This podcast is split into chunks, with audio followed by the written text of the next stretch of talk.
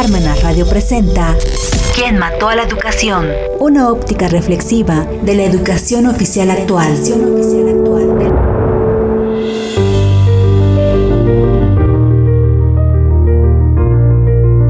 Muy buenas tardes y bienvenidos a su programa de Parmenas Radio, ¿Quién mató a la educación? El día de hoy, ya 18 de enero de 2022, pues estamos ya en una iniciando una tercera semana del año 2022. Y seguimos con la enfermedad de las gripes, pero pues bueno, estas no son enfermedades normales. Sabemos que es un Omicron y ahora debemos de educar a nuestros hijos pues otra vez desde casa. La escuela otra vez va a estar en casa.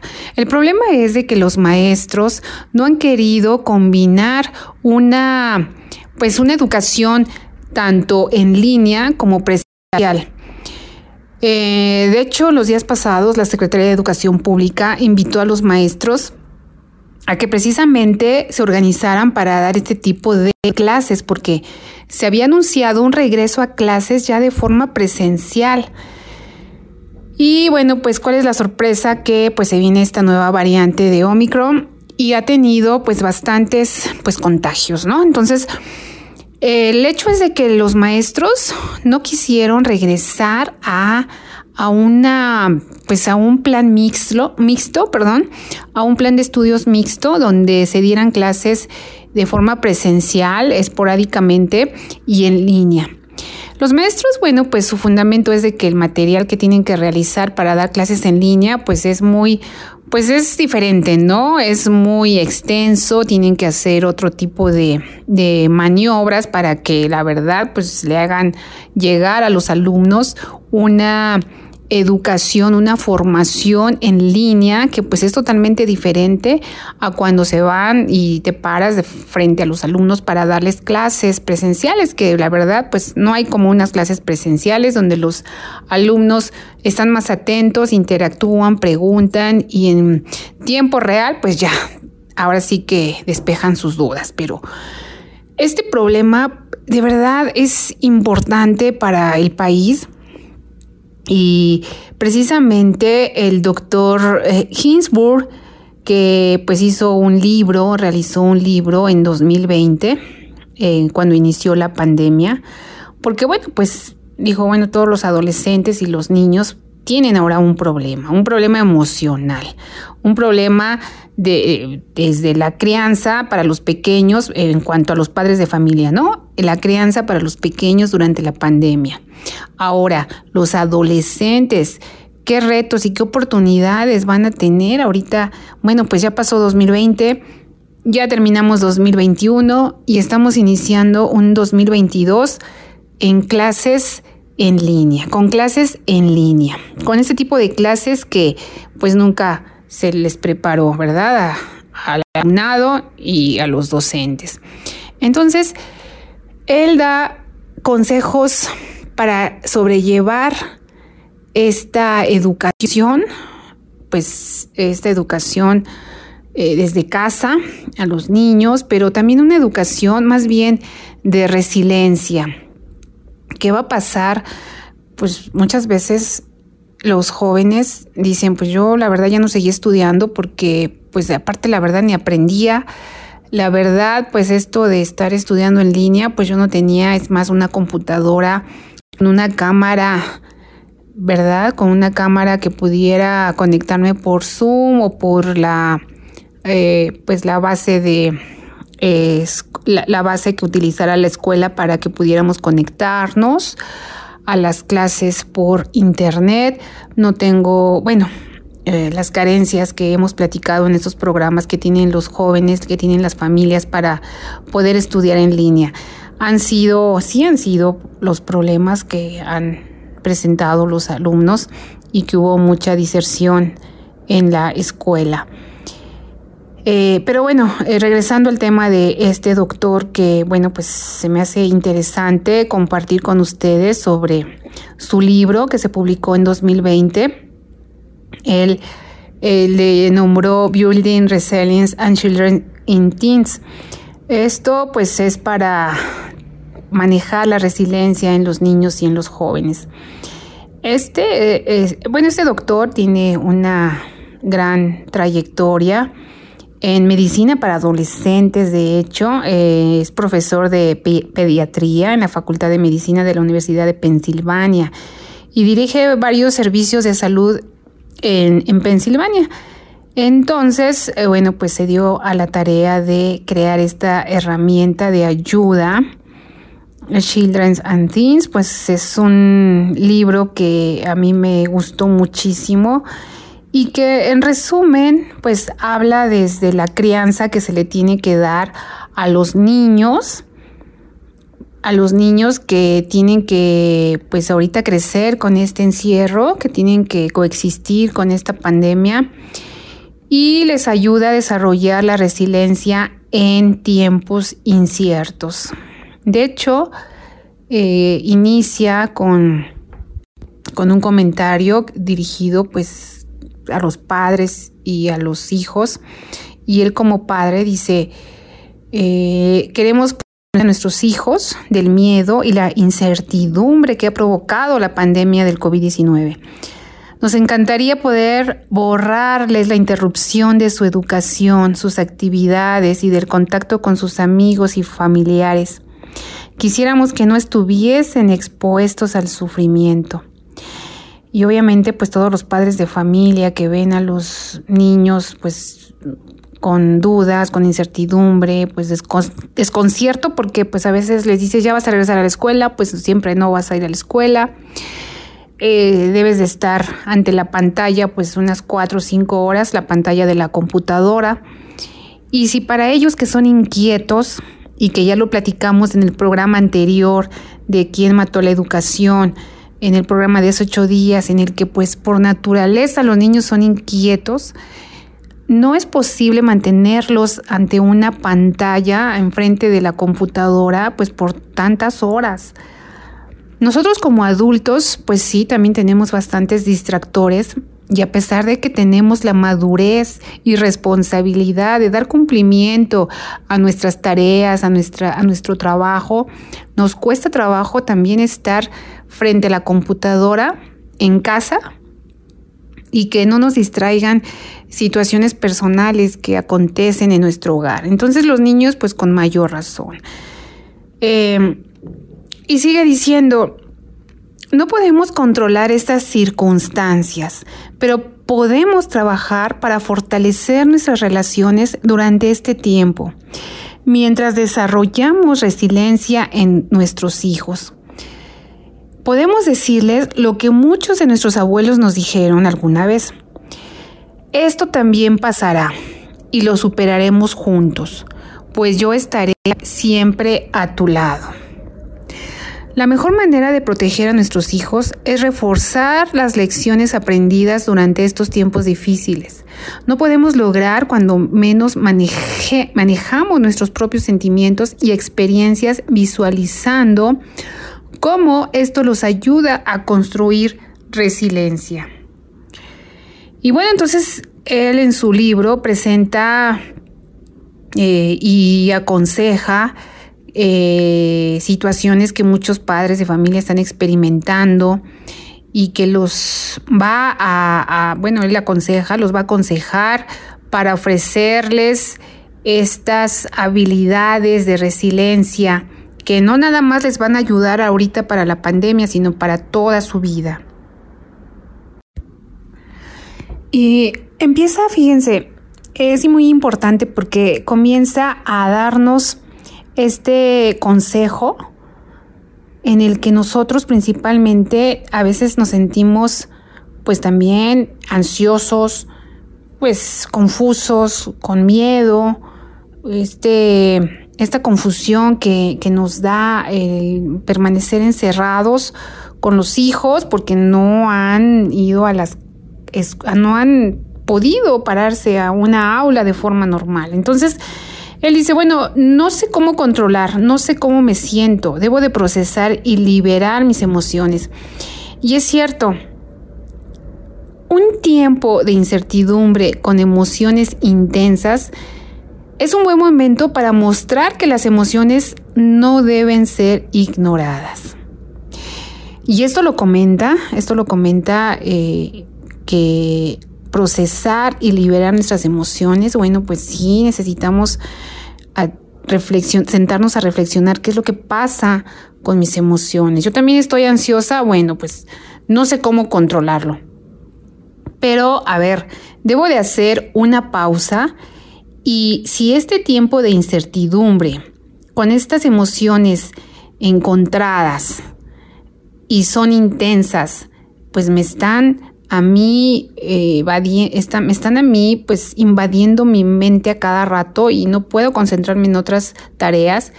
Dice este doctor, es un buen momento para mostrar que las emociones no deben ser ignoradas. Entonces vamos a atender esas emociones, vamos a atender, vamos a atender qué es lo que está pasando desde nosotros como adultos y posteriormente, bueno, poder ayudar a nuestros hijos a que puedan salir adelante de esta situación. Nuestros hijos deben aprender de nosotros que tener emociones es bueno, hablar sobre ellas es necesario y ser sincero con ellas es curativo.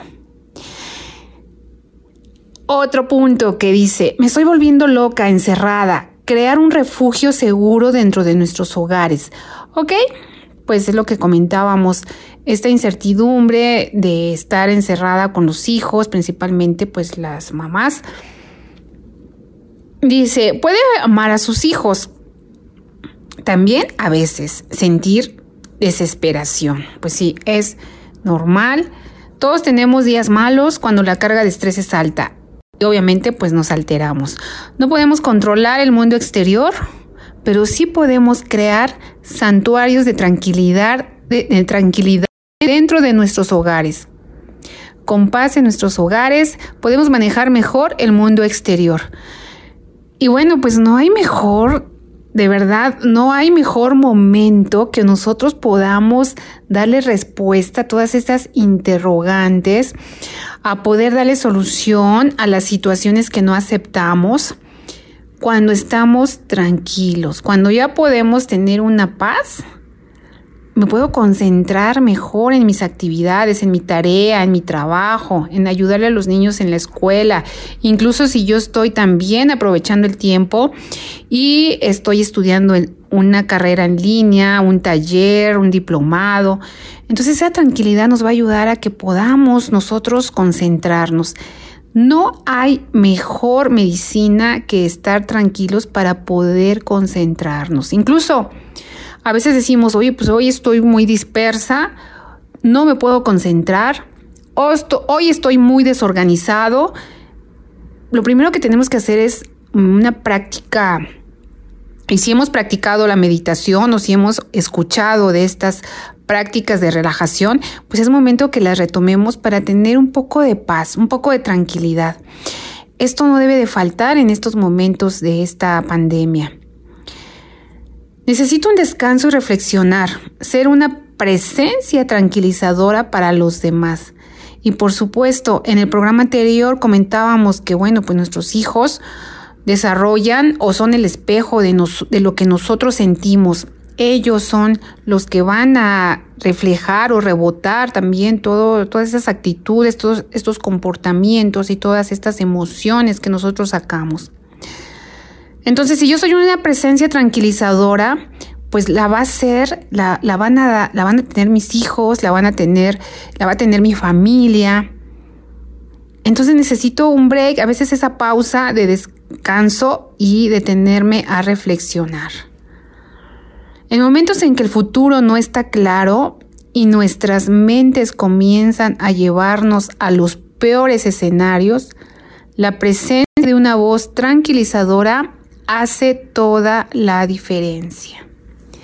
Cuando uno conserva esta calma, esta paz, esta forma de hablar que les ayude a los niños a tener esa resiliencia, esta confianza, esta fe, esta seguridad, bueno, pues van a poder desempeñar sus tareas, van a poder sacar adelante sus estudios, sus talleres, sus diplomados, los jóvenes que están terminando también una carrera.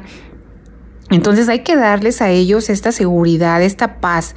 Si yo estoy en paz, si yo soy tranquila, entonces voy a poder ayudarle a los demás. ¿Por qué? Porque mi presencia tranquilizadora le va a ayudar a los demás. No sé cómo responder, ser claro, ser honesto y conmigo mismo, ¿no? Entonces hay que decir lo que sabemos y hay que admitir lo que no sabemos. Hay que aceptar que desconocemos también muchas cosas. A veces tenemos pensamientos de que mi mente se siente fuera de control. Mantener la salud física fortalece la salud emocional. Y el doctor sugiere, un cuerpo fuerte apoya, apoya a nuestras mentes para navegar mejor las circunstancias que enfrentamos. Y hay que decir en voz alta, no puedo simplemente sentarme en el sofá todo el día. Voy a hacer ejercicio. Si cuido mi cuerpo, puedo concentrarme mejor. La salud de nuestro cuerpo, tanto física como emocionalmente, es lo que les comentaba hace un momento, nos permite concentrarnos mejor. Si yo estoy en paz, voy a terminar mi tarea, voy a administrar mejor mis tareas voy a tener mejores resultados. Parece increíble, pero cuando nosotros queremos hacer las cosas rápido, que hasta corro de la cocina a la sala de estudio y la sala de estudio pues a la sala y queremos hacer todo corriendo y rápido porque queremos ganarle tiempo al tiempo, es cuando nuestra mente se bloquea, es cuando nuestra mente va a estar dispersa. Van a avanzar las horas y vamos a decir, no hice nada y llevo corriendo todo el tiempo y no he avanzado en ninguna tarea. ¿Por qué? Porque estoy dispersa. ¿Por qué? Porque no estoy relajada, porque no estoy en paz, porque no estoy tranquila. Entonces, debo de cuidar, debo de cuidarme emocionalmente, y también debo de cuidar mi cuerpo, también debo de ejercitarme, y eso le va, recuerden que los hijos son el espejo de nosotros. Igual y ellos también digan, bueno, pues yo aquí puedo correr en el jardín o en la casa, puedo hacer ejercicio o en el parque, pues vamos a dar una vuelta, nos regresamos, ya caminamos, ya me relajé y voy a llegar con toda la energía para poder trabajar o para poder estudiar. Principalmente los jóvenes necesitan enfocarse a su salud emocional y a su salud física. La salud emocional, los jóvenes les perjudica mucho ahorita el tema de la pandemia, el tema de toda la información que les llega en redes sociales, de todo lo que a veces los amiguitos suben a las redes sociales, a Instagram, Facebook, y si algunos amigos la están pasando sensacional, aunque hay pandemia y muchos se fueron a la playa y muchos están disfrutando mil cosas, bueno, y, ellos están encerrados, no quiere decir que, ellos la están pasando mal.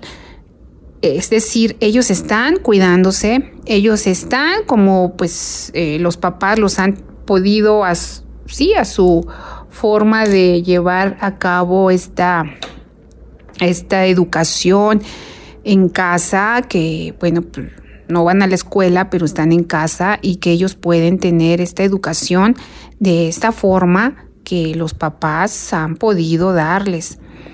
Eh, la diversión que a su alcance les han podido dar. No todos pueden, pues sí, salir también a la playa y en diciembre, pues aunque hay todavía la alerta de que debemos de mantener sana, distancia. Pues mucha gente pues sí sale a pasear, a reunirse con gente, pero bueno, pues a veces las consecuencias también se ven, ¿verdad? Entonces vamos a platicar con, con los jóvenes, vamos a platicar con los niños. Hay que mantener, sí, presente esta realidad, pero también hay que decirles que todo va a salir bien. En algún momento todo esto tiene que pasar. Como decían los abuelos, esto pasará. Debemos de buscar las palabras apropiadas para ayudarles a tener esta resiliencia y tener confianza. Eh, vamos a tener que ir a un pequeño corte comercial y regresamos con estos comentarios tan interesantes para la crianza y educación de los niños y los jóvenes en tiempos de pandemia.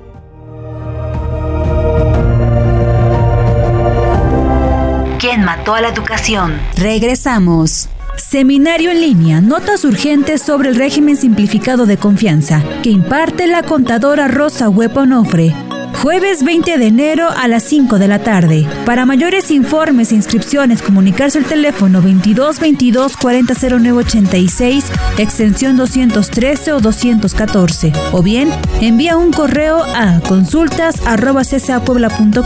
Incluye material de apoyo, constancia de participación y el libro Los procedimientos de fiscalización de un derecho fiscal de la sospecha, cupo limitado. ¿Quién mató a la educación? Continuamos. Pues ya regresamos aquí a su programa ¿Quién mató a la educación? Y bueno, continuamos aquí en Parmenas Radio con la educación en tiempos de pandemia para los niños y los jóvenes. Principalmente va enfocado pues a los padres de familia, va enfocado este tema que los padres de familia pues hay, híjole, hay mucha responsabilidad con, con la crianza de los niños. Vaya que hay muchos temas que platicar, por ejemplo, la crianza, pues ahorita desde que nacen, ¿no? Desde que nacen los bebés, no tienen todas esas visitas de toda la familia que los besaba, los abrazaba, los recién nacidos y, bueno, pues ahorita hay, hay tantas restricciones que, que también un, yo creo que en algún momento vamos a invitar a un psicólogo que nos ayude para ver cómo se les puede dar ese cariño y ese amor intenso a los niños pequeños que ahorita pues no se les puede estar abrazando o estar besando, darles ese afecto, esa demostración de amor con abrazos, esta carencia de abrazos que, que bueno, es también todo un tema pero en el tema que hoy estamos tratando, pues es importante para niños y jóvenes, en el que decimos, bueno, pues yo también, y los jóvenes, ¿no? Lo dicen, tenía tantos planes que no han resultado. Todos los jóvenes que han salido de la escuela licenciatura, de una licenciatura que ya se eh, titularon, que su, pues su fiesta, más bien su graduación, su ceremonia de graduación fue por medio de una plataforma por Zoom, no sé por cuál plataforma, pero fue en línea y allí les dieron sus diplomas, sus aplausos, sus palabras de de, mm, pues, de fin de año, ¿no? De fin de la carrera y todo esto pues es pues es muy extraño para todos nosotros. Entonces, este terapeuta, este doctor que eh, me gustó mucho su libro y que lo voy a volver a compartir al final del programa para que podamos podamos adquirirlo y pues ver cómo va a ser esta educación en tiempos de pandemia para niños y jóvenes. Y dice él, bueno, pues sí, hay tantos planes que no han resultado. Cuando no pueden cambiarse las cosas, hay que adaptarse. Muchos de nuestros planes no salen bien, entonces concéntrese en lo que se pueda hacer realidad y en lo que puede hacer como persona. Y también hay muchas personas que han sacado esas virtudes, esa fortaleza que no sabían que la tenían, como aquellas madres de familia que se encontraron sin trabajo por la pandemia y que empezaron a educar a niños en línea, que empezaron a dar clases extra, eh, extraordinarias, ¿verdad? A las de las clases normales. ¿Por qué? Porque también tenemos pues también algunas diserciones en los docentes en la que, bueno, pues a mí me están pagando la mitad de mi sueldo, pues, pues voy a dar la mitad de mi tiempo para educar a los, para enseñar a los alumnos. Y también los maestros se han puesto en una actitud, pues a veces, eh, tanto como hay quienes han actuado positivamente y persiguen a los alumnos y les dan seguimiento a las clases, como hay otro tanto en la que pues no se conectan en línea, les dejan tarea para todo el mes y bueno, pues Parece ser que los maestros, algunos, no todos, por supuesto, pero sí por fuentes fidedignas en las que se ha sabido que pues muchos parece que la están vacacionando, ¿no? Y bueno, pues aquí es un pues es un tiempo de cooperar entre todos para salir adelante de esta de esta situación tan difícil, pero vuelvo a lo mismo, esto va a pasar y esto es lo que debemos de tener en mente y transmitirlo a los niños y a los adolescentes. Tenemos que brindarles esta fe, esta seguridad y esta motivación que desde casa pueden hacer muchas cosas, muchas cosas productivas. Hay quienes dicen, extraño a mi familia y a mis amigos. Las relaciones nos fortalecen, eso es cierto. Y a esto dice el doctor, este es un momento que definirá a toda una generación. Si esta generación aprende que cuando los tiempos se ponen difíciles, las personas se unifican, será esta generación la que podrá llevarnos a compartir un futuro mejor un futuro en el que mantengamos a quienes amamos más cerca y ofrezcamos a quienes son vulnerables el apoyo adicional que merecen. ¿Las cosas serán así para siempre? También hay otra pregunta. Bueno, pues esa es la respuesta, es la esperanza. La resiliencia es algo más que recuperarse. Se trata de adaptarse, de crecer, y volverse más fuerte, estar preparado para el próximo desafío, pero también estar preparados para saborear todo lo que la buena vida tiene para ofrecer. Esperamos que cuando lea esto los tiempos más difíciles hayan pasado, pero también esperamos que estas lecciones perduren. ¿Y cuántas veces nos preguntamos que esta pandemia, qué es lo que nos ha dejado como aprendizaje? Y en algunas situaciones sí vemos mucho aprendizaje, vemos avance desde que vamos a un restaurante y vemos que la gente es más amable, es más atenta en el servicio, incluso hasta sale el dueño a atenderte. ¿Por qué? Porque ahora valora tu presencia, valora la asistencia o la afluencia de los clientes que bueno, pues están allí llegando a consumirles y ellos están pues teniendo una reactivación, ¿no? Ya que se abrieron los restaurantes, bueno, pues vamos a dar un muy buen servicio. Extrañamos sí el abrazo a la mamá, al papá, a los hijos y, y esto ahora valoramos ya más un abrazo, valoramos más a la familia, valoramos más una visita, poder visitarlos. Y bueno, pues las cosas no van a ser así para siempre y eso hay que hablarlo con los pequeños y hay que hablarlo con los jóvenes también. Bueno, pues hay otro, otro tema que dice, pues estoy muy decepcionado.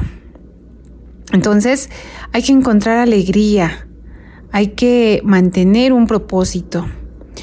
Ayude a sus hijos a ver la diferencia que pueden hacer en la vida de los demás y lo bien que se siente servir. Esto puede mejorar su propia capacidad de recuperación porque experimentarán la alegría de dar. Lo que es más importante, aprenderán que no hay nada de malo en recibir. Por supuesto, hay gente que, bueno, pues siempre dice, no, gracias, no te, no te preocupes, no te molestes.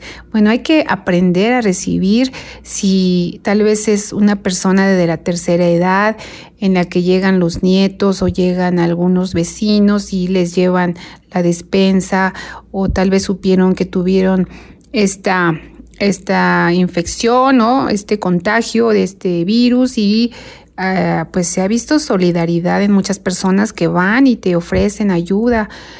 Esto es muy importante y como dice, hay que mantener un propósito y a lo mejor este propósito es, bueno, pues ahora voy a ayudar, ¿no?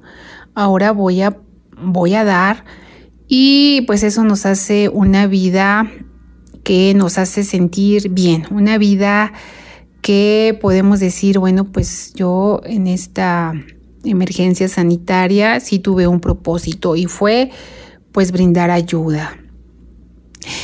Bueno, son tantas, tantas las recomendaciones que nos hace este doctor Ginsburg y en el libro este, Building Resilience and Children and Teens eh, pueden encontrarlo de la, de la, de la, a ver, aquí está, dije que iba a dar los datos, sí, de American Academy of Pediatrics, ok, del año 2020, es por el doctor Ginsburg, que bueno, pues es autor del libro así con las iniciales AAP. Entonces, yo creo que pues esta lectura nos va a ayudar.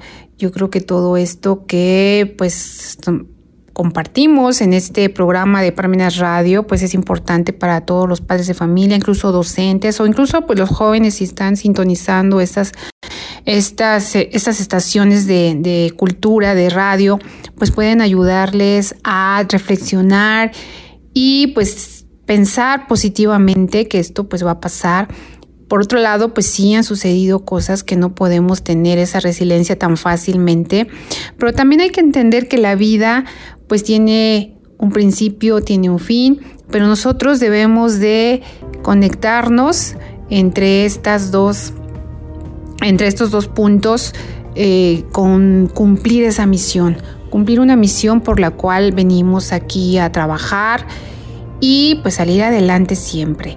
Esto va a pasar y tal vez pase muy pronto. Entonces, pues pongámonos a trabajar con entusiasmo, a salir adelante, que pues vienen, siempre vienen tiempos mejores. Este fue un programa más de Quién Mató la Educación y nos escuchamos en la próxima emisión de Parmenas Radio. Hasta la próxima.